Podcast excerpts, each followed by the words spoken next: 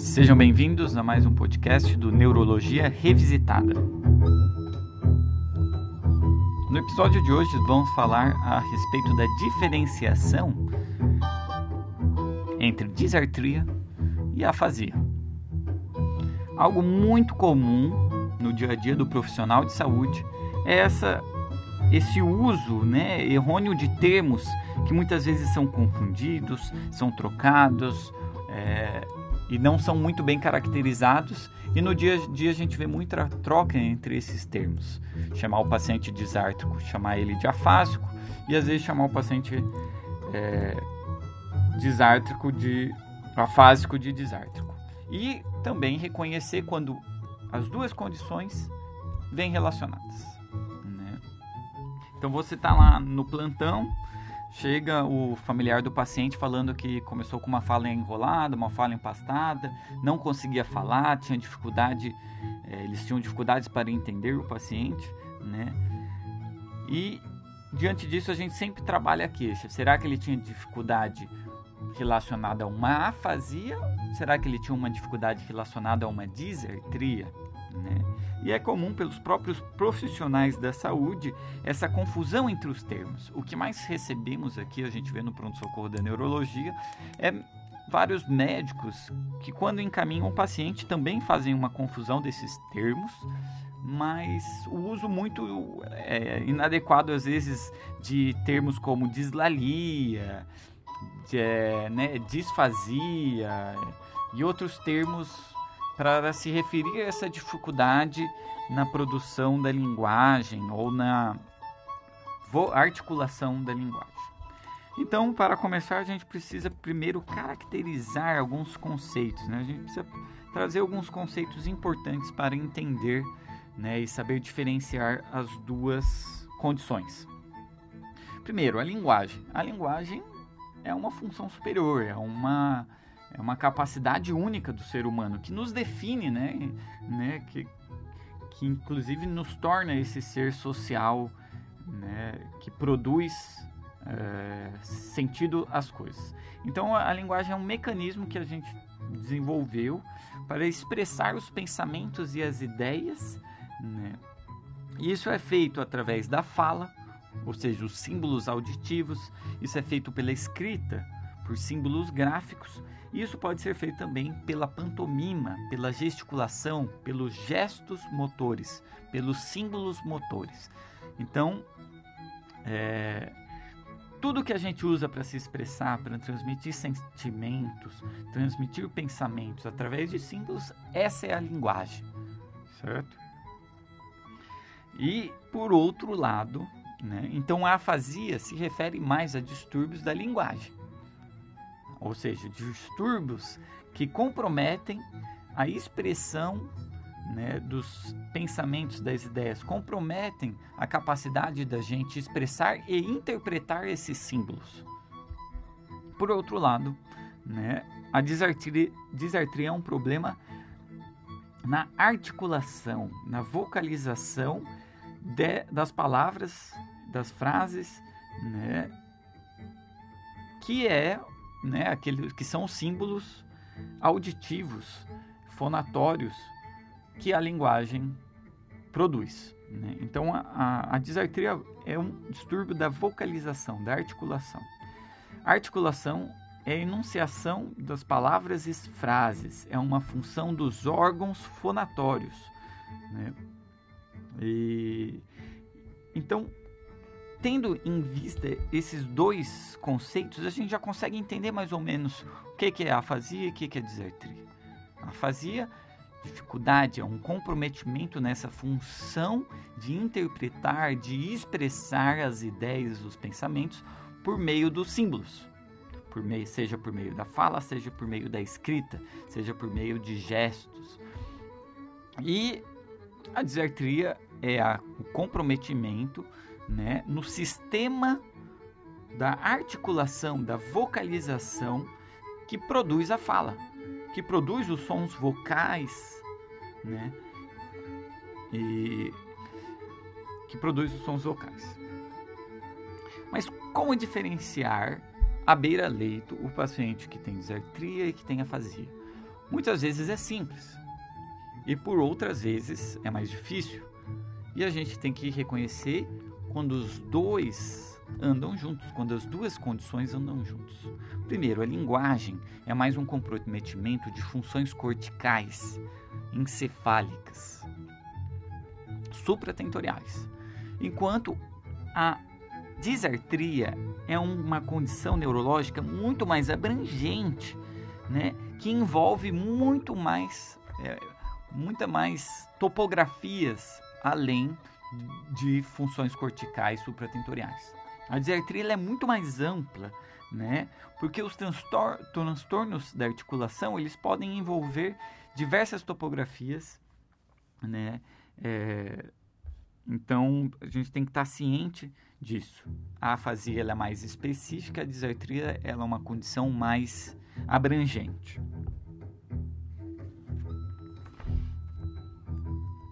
Então, a gente tem que entender. Afasia afeta a linguagem, leitura, escrita, compreensão. Disartria vai afetar a articulação dos sons e das palavras. Na disartria, a função da linguagem ela está normal. O paciente ele vai falar com a gramática correta. Ele vai falar palavras que correspondem né, ao sentido né, do que ele está querendo dizer. No entanto, a articulação, a pronúncia dessas palavras é feita de modo comprometido. Uma das coisas, então, uma, uma, qualquer que seja a distorção na fala, se a frase está correta, se o paciente está usando o vocabulário correto, usando a gramática correta, provável que ele tenha uma disartria e não uma afasia. A linguagem está intacta. O que está comprometido é a articulação. Né? Por outro lado, se o paciente tem dificuldade em achar as palavras corretas, tem dificuldade em achar o vocabulário adequado, tem dificuldade em produzir frases que respeitem as normas da gramática, que se tem dificuldade para nomear, se tem dificuldade para compreender né, se tem dificuldade total em relação à linguagem, disse mais que o paciente vai para o polo da afasia. A questão é, quando o paciente entra num estado mais de dificuldade total na emissão de sons e palavras, fica mais difícil diferenciar o que é uma afasia global, né, um mutismo por uma lesão cortical que causa afasia, de uma disartria grave que leva à anartria. Lembrando, a anartria é um grau mais grave de comprometimento da articulação e da fonação, em que o paciente é incapaz né, de produzir, de articular palavras e de focalizar as palavras de forma adequada. Então, aquele paciente que não emite nenhum som, como diferenciar se ele está afásico ou se ele está anártico? Ou se ele está os dois? Como a gente falou, a linguagem ele envolve todos os aspectos na produção né, de sentido, de expressão e de compreensão de ideias. Então a gente pode testar outras maneiras de acessar a linguagem do, do indivíduo. Uma delas é a escrita. Né? Ver se o paciente consegue escrever, se a escrita está correta, se a, se a escrita respeita as normas da gramática, se o paciente consegue é, achar os vocábulos corretamente, né, se ele escreve as palavras corretamente. Né. Caso ele consiga escrever de forma correta, a gente fala, fala mais a favor do quadro dele ser uma anartria, uma disartria grave. Já se o paciente não consegue escrever, não consegue achar, colocar as palavras corretamente, né, troca letras, troca palavras, né, faz parafasias, disgrafias, a gente vai mais para o polo da afasia. Né? A gente vai mais que o paciente está mais com comprometimento da linguagem. E outra forma, pela leitura. O paciente afásico, muitas vezes, ele perde a capacidade da leitura, que é um, um dos domínios da linguagem. É, ele não vai conseguir fazer responder a questões que você colocar pela leitura. É, enquanto o paciente com anartria, com disartria grave, consegue sim ler e vai conseguir responder é, por gestos ou né, a perguntas que você fizer por meio da leitura. Então, preservação da leitura, preservação da escrita te ajudam a diferenciar os dois. E outra coisa é, o paciente não está emitindo nenhum som, mas você testar a compreensão do paciente por meio de perguntas que de respostas sim e não que o paciente vai conseguir responder para você usando, por exemplo, a, a cabeça. Ele vai conseguir gesticular com a cabeça, né? Sim e não. Ou você pode combinar gestos motores de resposta. Por exemplo, ah, levanta a mão se sim, faz o dedo para baixo, se não, levanta o dedo. Você combina gestos motores para perguntas simples de resposta é, sim e não. Através disso, você consegue testar a compreensão do paciente, que é um dos, uma das funções da linguagem. Então, é, você perguntar para o paciente coisas como: o céu é azul, o céu é vermelho, o bicicleta tem duas rodas, carro tem quatro rodas, passarinho voa, elefante voa. Tudo isso a gente está testando compreensão. São perguntas simples, né, em que o paciente consegue né, responder sim e não né, através de gestos motores previamente combinados. O paciente com disartria ele vai ter a capacidade de responder tais questões preservada. Agora, o paciente com afasia, muito, em geral, ele vai ter um, um certo grau de comprometimento da compreensão. É, ele vai ter dificuldade em responder as, as perguntas. E você pode ir né, dificultando as, o, o, nível das perguntas é, para testar a compreensão do paciente. É, então, disartria comprometimento da articulação, da fonação, da vocalização das palavras e sons, que são os, os símbolos auditivos utilizados pela linguagem. A linguagem é uma capacidade superior, cortical, supratentorial de produção desses símbolos e de compreensão desses símbolos para expressar os pensamentos e ideias né, com determinados objetivos. Então, a afasia, que é esse comprometimento da linguagem, ele é mais um déficit mais cortical. E a disartria, por sua vez, é uma condição neurológica mais abrangente que envolve uma série de topografias. Então, para articulação, a gente precisa de função bulbar preservada. A gente vai precisar de, dos nervos cranianos que participam da produção da fala, que eles estejam funcionando adequadamente. Temos aí a participação do nervo trigêmeo, que controla músculos da mastigação, que abre e fecha a boca. Temos participação de nervos faciais, que controlam músculos da expressão facial, orbicular da boca, músculos né, que controlam o movimento labial. Temos os nervos vagos e glossofaríngeos, que controlam o palato mole, a faringe, a laringe. Temos o nervo hipoglosso, que controla os movimentos da língua. Temos os nervos é, frênicos, que, os intercostais, que contribuem né, para essa fonação, para a parte respiratória. Né? Temos nervos do plexo faríngeo, temos nervos cervicais superiores que também participam da produção da fala. Então a gente vê que a produção da fala ela é muito mais abrangente e depende muito mais de, de, de mais nervos, de mais sistemas, de mais músculos, né? e portanto é mais abrangente. Muitas coisas podem causar disartria. Muitas lesões e topografias diferentes podem levar à disartria.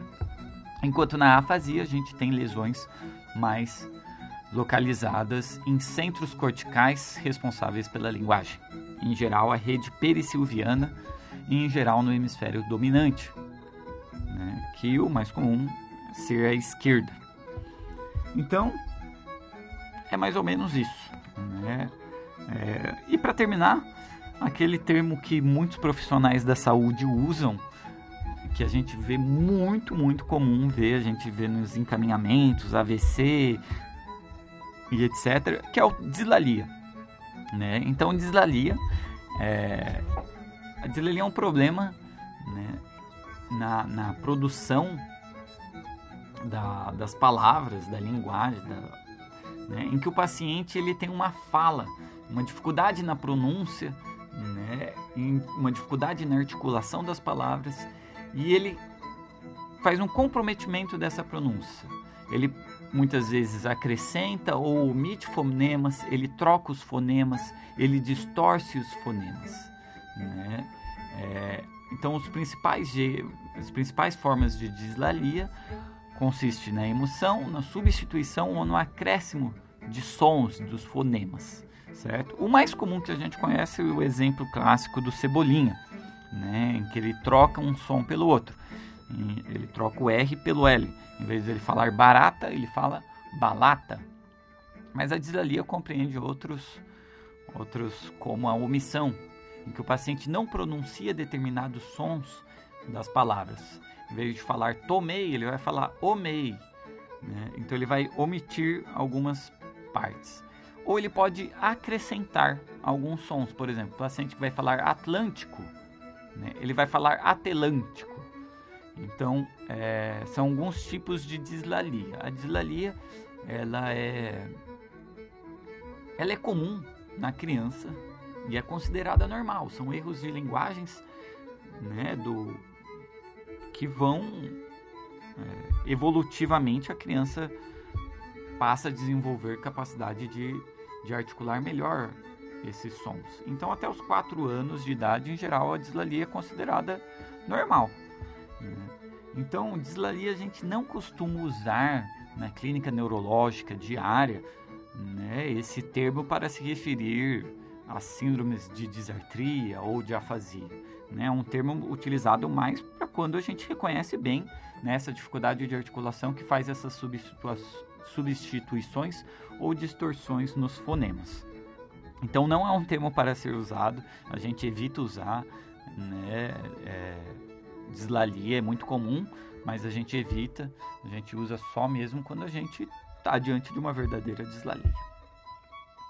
Bom, acho que é isso. O episódio de hoje, a gente falando um pouco de linguagem, a gente vai destrinchar melhor a respeito de linguagem, a respeito da, da, das etapas né, da, da interpretação da linguagem. A gente vai falar depois melhor a respeito da disartria, dos tipos de disartria, de como reconhecer a disartria, né? E mas por, por hoje é só. No episódio de hoje ouvimos a música Calliope Meets Frank do violinista Alasdair Fraser. Hoje a música não foi uma música clássica, foi uma música celta, irlandesa. Espero que tenham gostado.